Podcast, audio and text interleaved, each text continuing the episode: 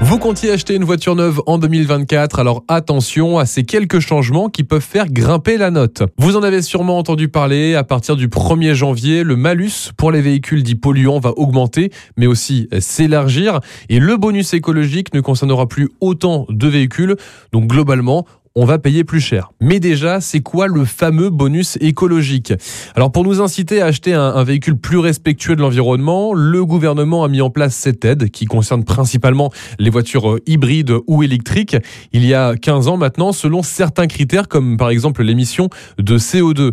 C'est une aide de 5000 euros selon euh, les véhicules qui peut monter jusqu'à 7000 euros pour les ménages les plus modestes. Eh bien, désormais, n'émettre aucun gramme de CO2 par kilomètre n'est plus suffisant le critère écologique s'appelle score environnemental et ça prend en compte le lieu de fabrication, donc le transport et les émissions d'acheminement vers le point de vente. Mais ça prend également en compte le poids avec la quantité de matière utilisée, notamment pour les batteries. Par exemple, la Dacia Spring, qui est électrique, la moins chère du marché, eh perd son bonus de 5000 euros parce qu'elle est tout simplement fabriquée en Chine. Et n'oublions pas le malus écologique.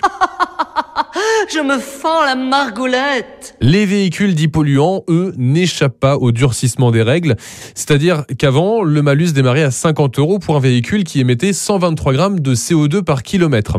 Désormais, le malus démarre à 118 grammes de CO2 par kilomètre. Alors certes, dans les chiffres, ce n'est pas énorme, mais c'est beaucoup plus parlant concernant le plafond du malus pour ceux qui émettent plus de 193 grammes de CO2 par kilomètre, qui est désormais fixé à 60 000 euros contre 50 000 euros en 2023 à partir de 226 grammes. Je pense qu'on est tous d'accord pour dire qu'il est important de valoriser la production française et le bien-être de la planète, alors soyez très prudents quand vous achetez un véhicule neuf quant à sa provenance, également à son émission, parce que sinon, ça va se sentir sur la note finale.